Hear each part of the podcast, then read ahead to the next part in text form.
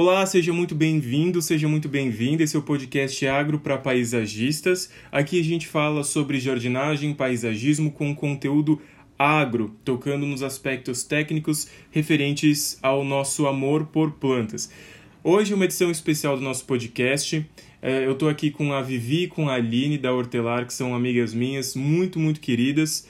A Hortelar é uma empresa é, especializada em planejamento de produção, especializada em horta, em plantas alimentícias não convencionais. A Vivi e a Aline vão poder fazer uma apresentação muito melhor sobre o trabalho delas e sobre a empresa. E vamos começar então é, chamando a Aline e a Vivi aqui para bater um papo com a gente. Meninas, tudo bem com vocês? Oi, tudo jóia? Oi, Ted, tudo bem? Tudo bem, meninas. Obrigado por aceitar o convite para participar do podcast. A gente teve uns percalços técnicos, já faz um tempo que a gente está tentando fazer o um negócio engatar, mas faz parte. Agora a gente está no momento que todo mundo está tendo que é, aprender a mexer nesses compartilhamentos de contatos. Eu confesso que eu não sou muito bom nisso, mas vamos lá, vamos fazer acontecer.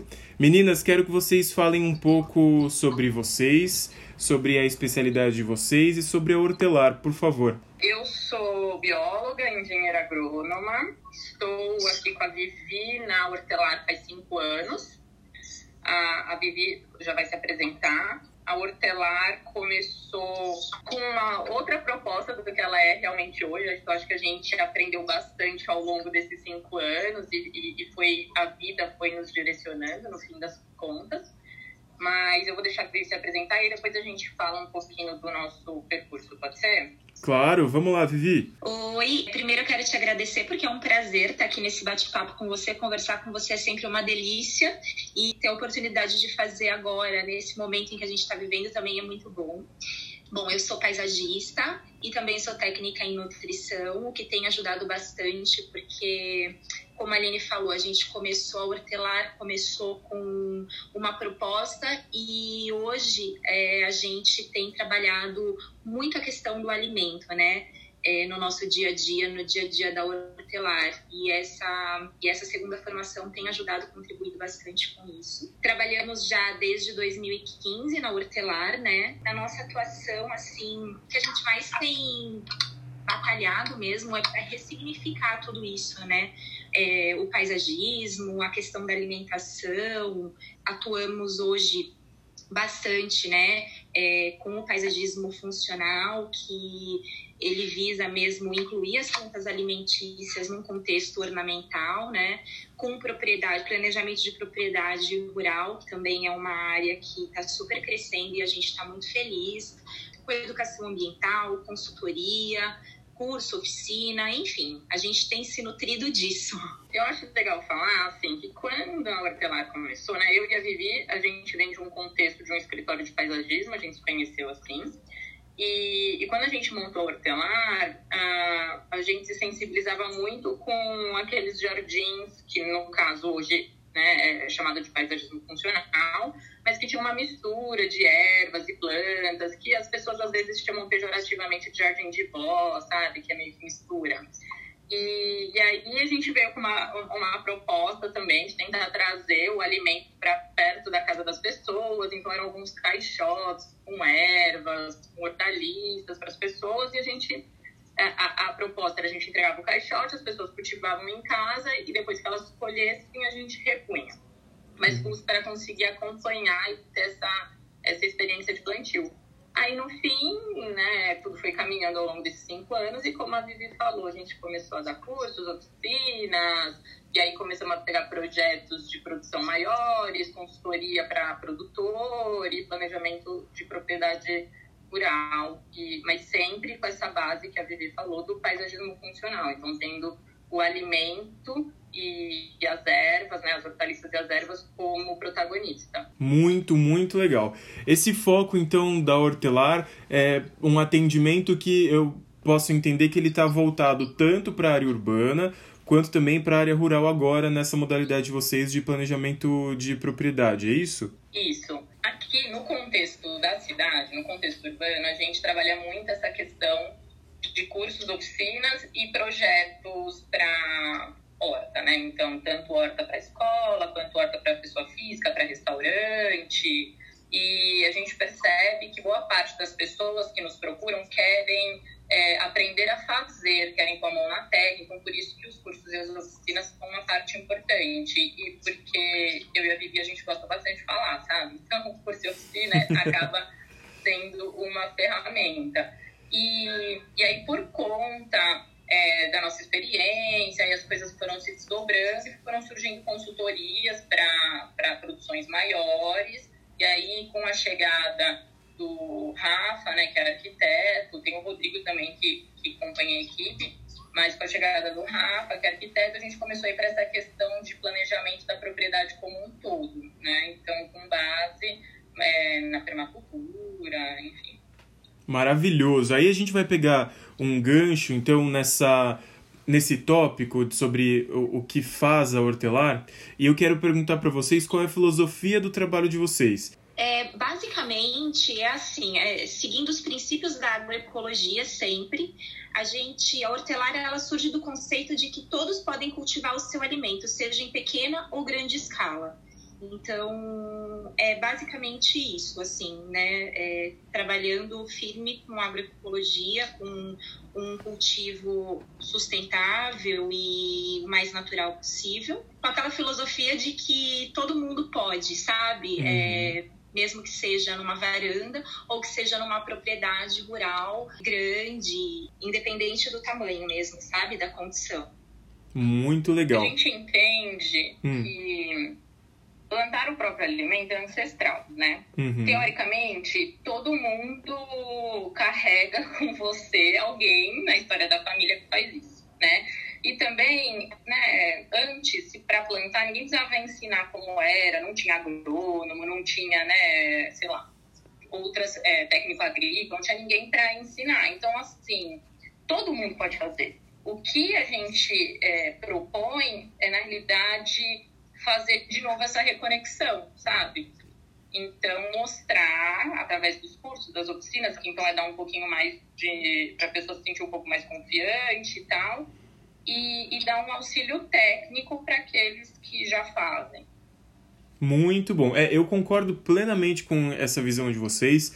Tem uma coisa que eu sempre falo que a agricultura é a atividade mais antiga da humanidade, praticamente, mas é uma visão que eu tenho, porque é muito íntimo mesmo essa conexão do plantar, do produzir, do mesmo que seja não necessariamente o alimento, mas uma plantinha que seja num vasinho dentro de casa. Gente, todo mundo traz isso eu vejo, assim, no nosso dia a dia, que todos nós, assim, sabe, a Vivi, eu, o Rafa, o Rodrigo, a gente procura o tempo todo se embasar, ler, estudar, porque é isso que você falou, né? Então, assim, todo mundo pode fazer em qualquer escala, em, né, tem várias possibilidades, mas quando tem um, um embasamento, é, ganha outra proporção, outra, outra aquilo se torna mais real, né? Não fica tanto num âmbito que gera frustração, sabe? A gente escuta muito assim. Não sei se você, se você escuta isso quando você vai conversar com os seus clientes, mas tipo assim, ah, eu não tenho jeito com planta, eu mato. Então, eu acho que o embasamento, né, essa questão mais técnica, tá, traz até mais segurança. Sim, não, eu, eu escuto muito, muito, muito. No meu trabalho de consultoria, a entrega do, do relatório com todo o passo a passo de como tem que fazer para cuidar do jardim, é, de, deixa os clientes muito aliviados. Às vezes eles insistem em não seguir as recomendações, mas depois eu ligo para saber como está o jardim, eles me contam o que está acontecendo e a gente reajusta os caminhos. Mas, mas é isso mesmo, né? O nosso trabalho técnico, eu acho que quando nós nos formamos em paisagismo, em agronomia, em biologia, a nossa responsabilidade é levar a solução, né? Seja a solução para o jardim, no caso de vocês, a solução para a questão é, do cultivo de alimentos.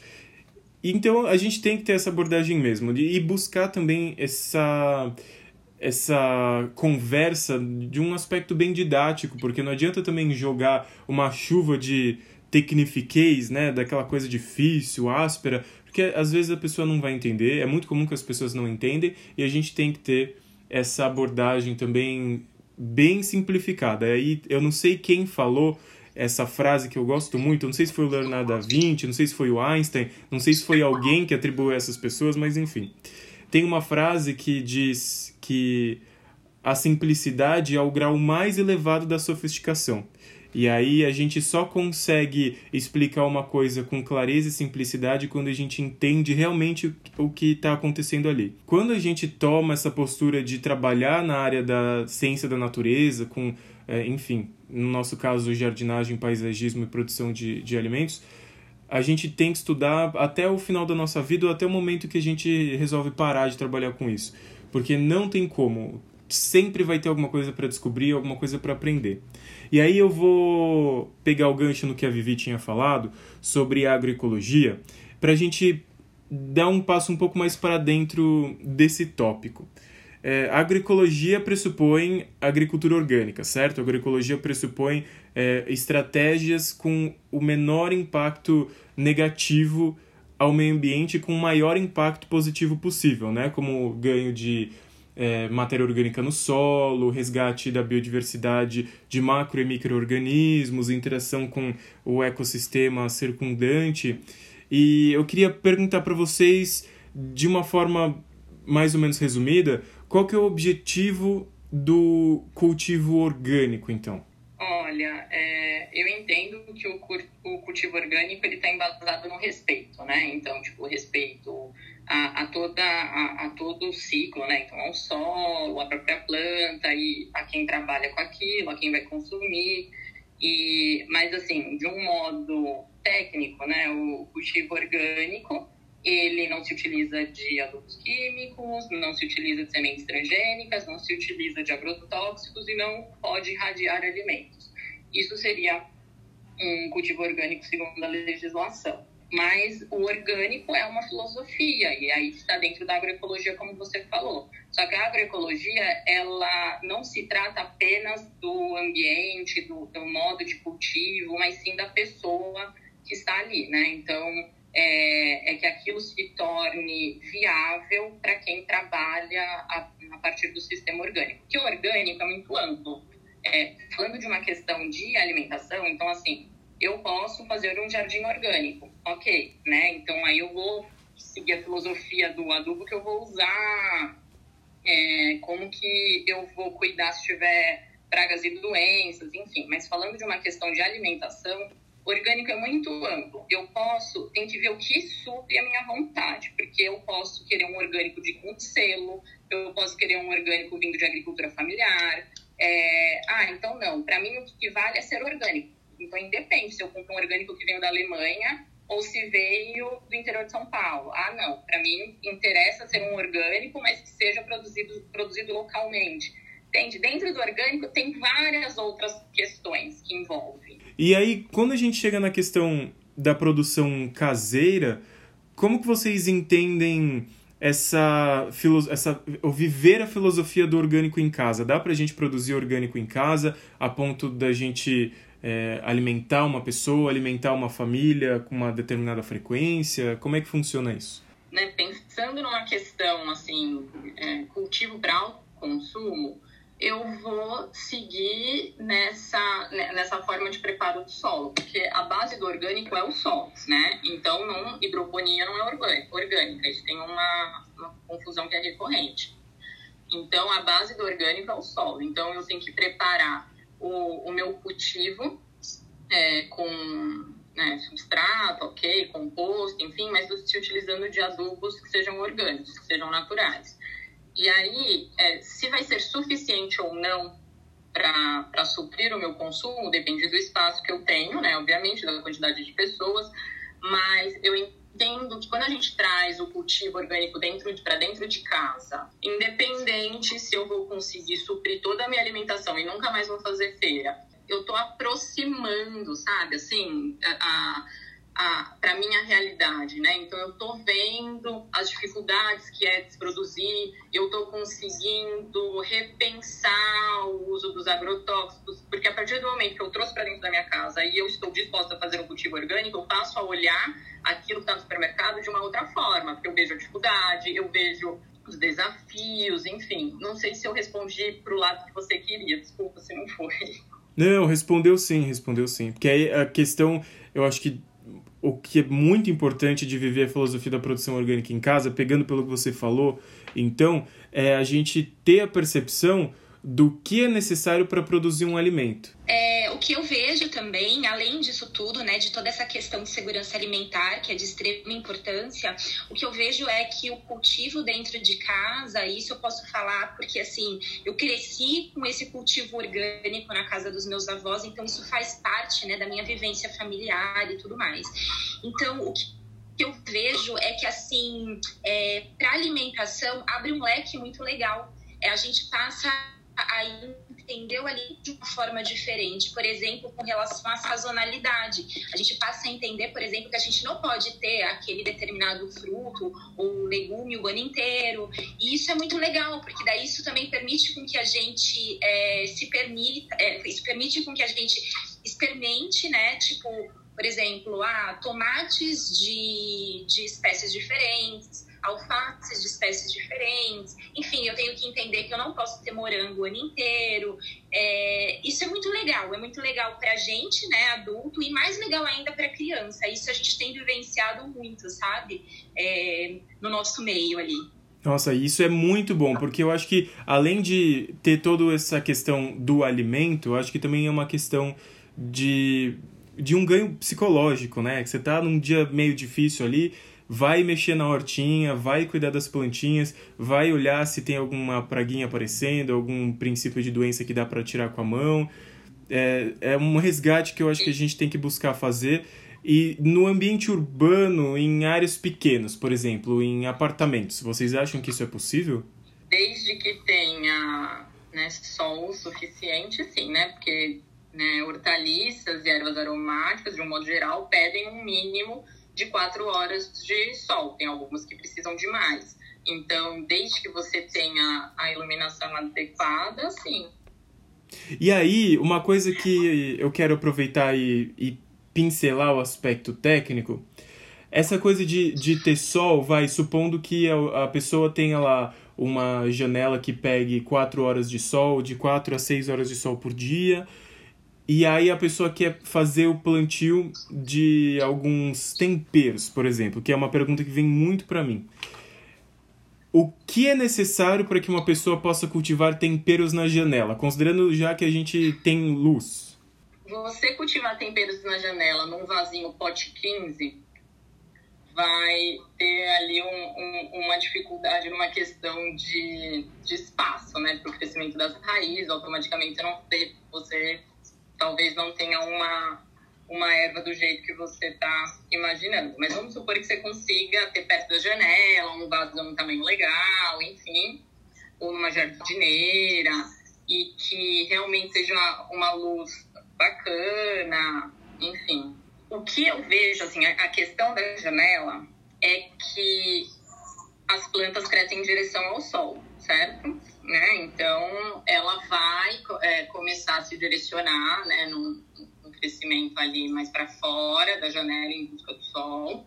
E se não for uma, uma luz muito intensa, não quer dizer, quando a gente fala assim, ah, no mínimo quatro horas de sol, não quer dizer que seu manjericão vai morrer se ele não tiver quatro horas de sol, mas ele vai estar muito mais fragilizado. Mas se tiver uma praga, doenças, aí se você erra a mão na irrigação, você você prejudica ainda mais, ou se não tem uma adubação é, constante. Porque quando a gente está falando de vaso, de jardineira, a raiz não tem muito que explorar, né? Então você precisa ficar suprindo isso.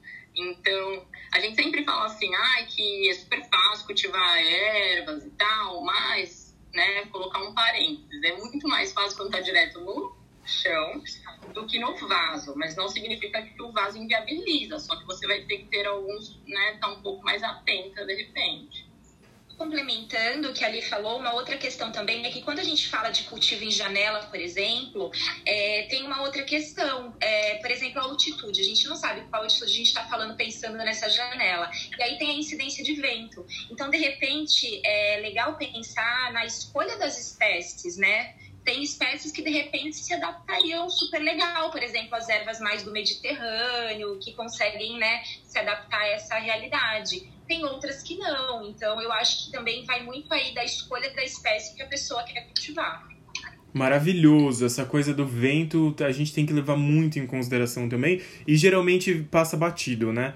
É, eu, é, a gente pode então, de uma forma geral, resumir que para fazer cultivo de temperos em casa e se a janela tiver pelo menos 4 horas de sol por dia, não dá para fazer o plantio na lata de leite condensado, ou se dá, a planta vai ficar com um tamanho bem reduzido, certo? Mais ou menos isso. então a gente precisa considerar não só luz, mas como espaço também para as raízes, tomar cuidado com os ventos e manter a irrigação em dia. E também o vaso sempre tem que ter dreno, não é? Sim, sim. Então, e a, e a irrigação é uma questão, porque, né, dentre as ervas e as hortaliças, tem umas que gostam mais de água e outras que gostam de menos. Tem outras, tem umas que gostam de solo sempre úmido, mas não encharcado. Outras que gostam que o solo seque entre uma irrigação e outra. Então, hoje, é, a gente tem é, acesso à informação muito mais fácil que antigamente. Então, você começou a, é, a, vai plantar, dá uma lida, né? Vai atrás, procura ler um pouco mais sobre o que você escolheu. Eu acho que só complementando isso que a Aline falou, eu acho que assim, quando a pessoa está disposta a ter uma, uma horta ou um plantio, seja qual for, de certa forma ela está querendo aproximar isso, né? Esse contato. Então, uma coisa assim que a gente sempre percebe na prática é, voltado à irrigação é que geralmente as plantas elas, elas morrem mais afogadas do que por falta d'água. Então, além de ler e se informar sobre a planta que você vai cultivar e as necessidades hídricas dela, é legal é, já aproveitar essa, essa reconexão, né, esse contato mais próximo e realmente toca na terra, coloca o dedo, vê se ela tá úmida, se ela realmente precisa de água ou não, e não superficialmente, sabe? Porque isso é super importante, assim, para ter realmente, né, essa essa, essa troca de energia e entender o que a tua planta está precisando. É, é. Ah, eu lembrei o que eu ia falar. Sim. e, e, tem muito a ver, porque o Cat posta muito sobre manjericão, né? Sim, você, nossa, eu tenho uns manjericões. Um você vai fazendo um acompanhamento dele, é. né?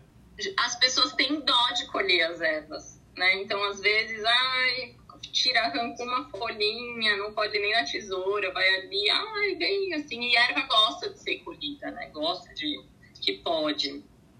Sim, eu tenho, é, eu tenho percebido que o manjericão fica muito mais bonito se eu faço um corte nele pela metade, tiro metade da planta, uma vez a cada dois, três meses, do que deixo o manjericão lá eternamente. Então tem algumas plantas que realmente a gente precisa fazer essa poda com uma certa frequência, e eu tenho visto que, falando nas aromáticas ou, a, enfim, as não só aromáticas alimentícias, mas as aromáticas como, por exemplo, lavanda.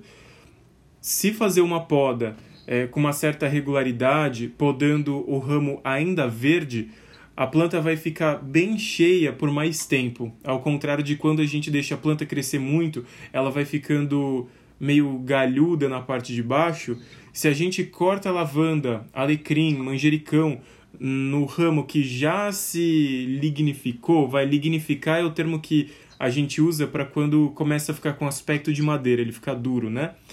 Quando o ramo começa a ficar com essa aparência marrom mais dura, a taxa de regeneração do, dos novos brotos é muito menor. Então, quando a gente faz essa poda no ramo verde, principalmente para essas aromáticas, a gente tem uma planta com aspecto mais saudável por mais tempo.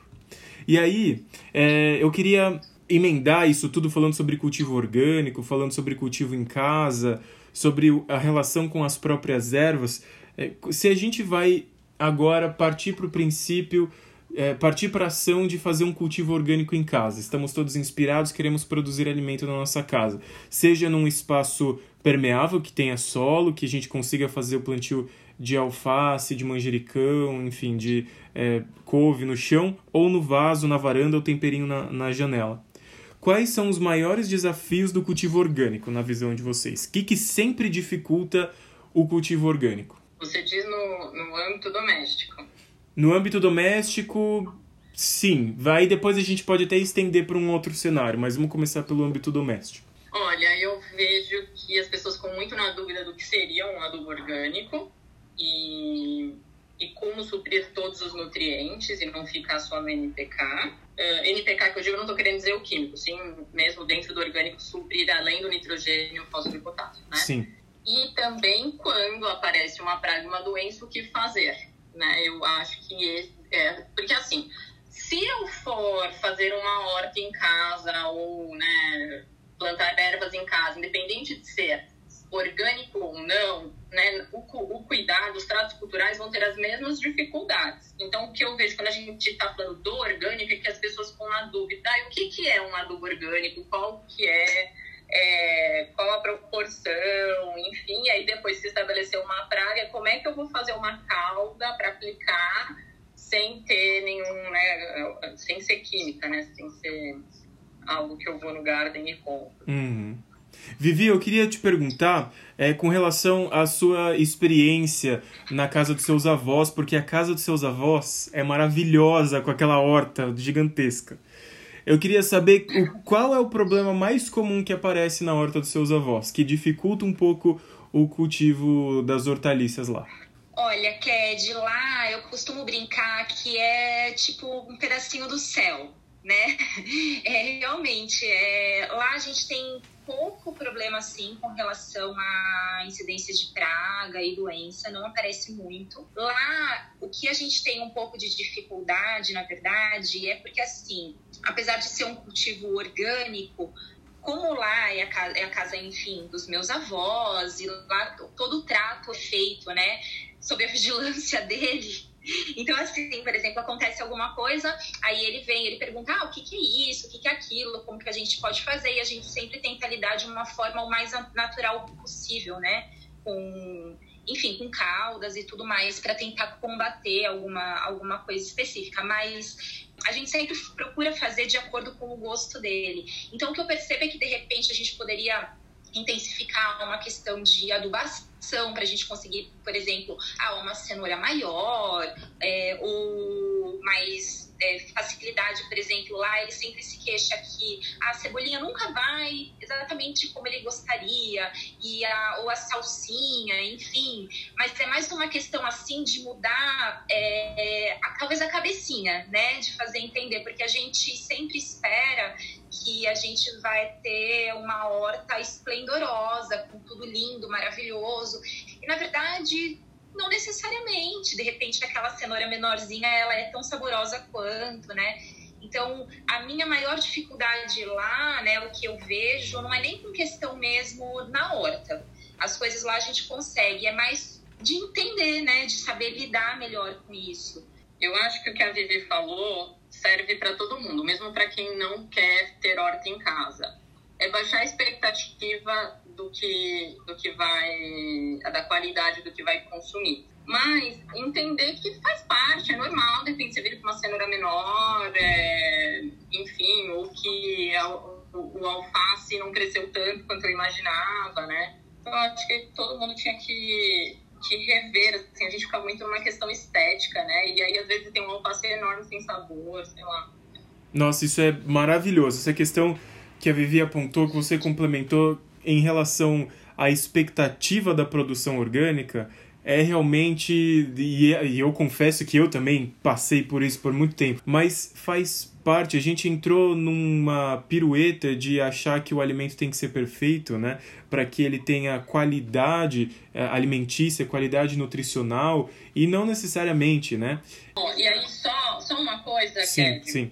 Que eu acho que a gente tem que tomar cuidado, porque, né, porque eu falei isso, mas aí eu quero só complementar. Não é levantar a bandeira de que orgânico é feio. Não, não, não, não. contrário, a gente tem orgânicos que são, que são maravilhosos, né? Exato. Na, numa questão de qualidade visual, né? Não tô falando nutricional, porque nutricional sem dúvida é. Mas assim, visual, a gente tem. Então, é, o plantar em casa, é, e aí eu acho que também fazer parte de um CSA, que é uma comunidade que sustenta a agricultura, traz a, a, o mesmo olhar, que é o quê? Que é, que, é, que é o que o orgânico, no fim das contas, quer trazer se eu plantar alface no auge do verão, o alface ele não gosta de calor e água em, né, chuvas em excesso. Então, assim, se eu plantar um alface no auge do verão, ele, é, né, tô falando de, um, de uma questão orgânica, uhum. É, ele não vai ter um porte maravilhoso, ele não vai crescer maravilhosamente bem, certo? Então, aí eu vou falar, nossa, é porque é orgânica, é pequenininho, enfim. É, mas se eu plantar no verão uma abobrinha, ela vai orgânica, ela vai estar tá maravilhosamente bem, porque para ela tá ótimo aquele sol e aquela chuva, né? Então, é, é, é, o plantar em casa, e aí que eu também complementei do CSA, trazer essa vivência de você saber que a planta ela reage de acordo com as condições climáticas. Então, a gente querer o alface de janeiro a janeiro, ok, porque hoje, né, tem sementes que são para todas as estações, mas saber que ele de repente não vai atingir o porte e aquele imaginário que eu tenho de hortaliça perfeita. Mas não é porque é orgânico, porque o orgânico pode ser tão lindo ou até mais quanto um convencional, mas é, é olhar o macro, sabe?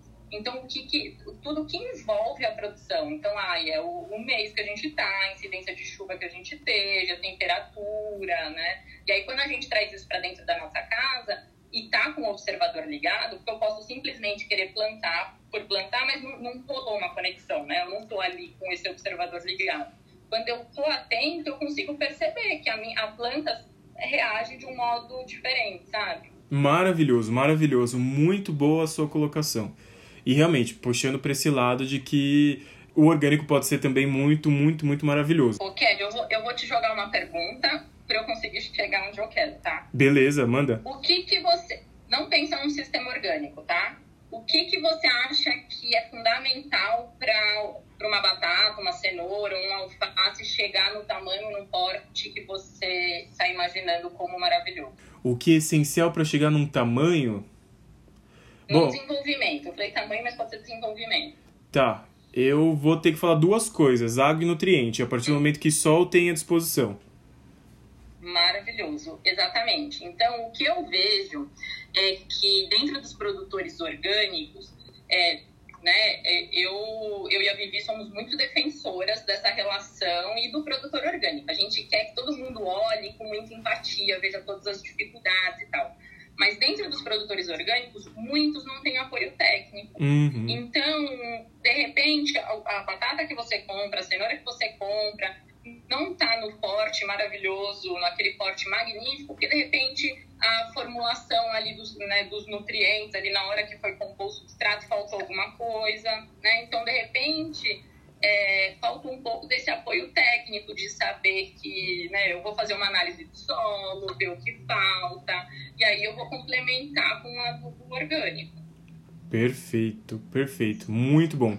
É, porque né, quando a gente pega o produto orgânico de mercado, assim, pode ser que tenha essa variação, mas já inclusive também complementando e reforçando já consumir produtos orgânicos mais bonitos, inclusive, do que os produtos convencionais. Esse, esse, esse apontamento que você fez em relação à sazonalidade, pensar no todo, faz a gente se educar com relação a tudo que envolve uma produção de alimento. Né? E eu acho que isso é essencial para a gente ter essa conexão, essa abordagem da aquisição do produto de uma forma mais despertada. Né? A gente está olhando o, o que a gente está adquirindo de uma forma mais humanizada, porque a gente não vê só o produto e julga o produto. Agora a gente está julgando as circunstâncias relacionadas à produção daquele alimento, pensando que tem um ser humano ali atrás que também tem é, seus desafios, suas características de ambiente e socioeconômicas também, né? Muito boa a sua colocação do olhar que a gente tem que ter sobre esse alimento orgânico. E aí, para a gente finalizar a conversa, eu queria perguntar para vocês se vocês têm alguma indicação de algum material, algum local em que a gente possa conhecer mais sobre produção orgânica e quero também que vocês falem sobre os perfis da Hortelar para que a gente possa buscar também os conteúdos que vocês produzem. Dicas, né? A Embrapa Agroecologia é muito boa é, né, procurar o próprio site da Associação de Agricultura Orgânica, você consegue ter acesso às legislações, alguns materiais. Muito bom. E fala um pouquinho sobre as redes da Hortelar. Como que a gente pode encontrar vocês? É, no Instagram, então, arroba Hortelar. No Facebook. O Facebook, na realidade, ele é um espelho do Instagram, né? Então, tudo que a gente posta no Instagram, automaticamente vai para o Facebook, mas a gente acaba sendo mais ativo no Instagram. E o nosso site, que ele está momentaneamente fora do ar, porque a gente está tá atualizando, né, com, com, algumas outras informações, mas facinho falar com a gente pelo Instagram, né, Vi? Ah, super fácil, a gente responde rapidinho. E também, assim, é, a gente até deveria estar tá mais fera nisso, mexendo muito mais, mas enfim, no LinkedIn também é uma ferramenta que a gente está é, procurando se atualizar e tudo mais. Legal, meninas! Então é isso, muito, muito, muito obrigado pela participação, por esses apontamentos geniais a respeito da produção de alimentos orgânicos, a respeito da visão que a gente tem que ter é, com relação aos alimentos. Vou encerrando o nosso podcast por aqui. Se vocês tiverem alguma dúvida a respeito desse conteúdo, vocês podem me mandar uma mensagem via Instagram. É só procurar por Agro para Paisagistas que vocês me acham facinho no Instagram. Ou vocês podem também mandar uma mensagem para a Aline para Vivi da Hortelar via Instagram ou pelo meu e-mail que vai ficar na descrição desse episódio, que é o contato@gabrielked.com. Muito obrigado pela participação de vocês, muito obrigado aos ouvintes que nos acompanharam nesse bate-papo super gostoso e até o próximo episódio. Tchau, pessoal.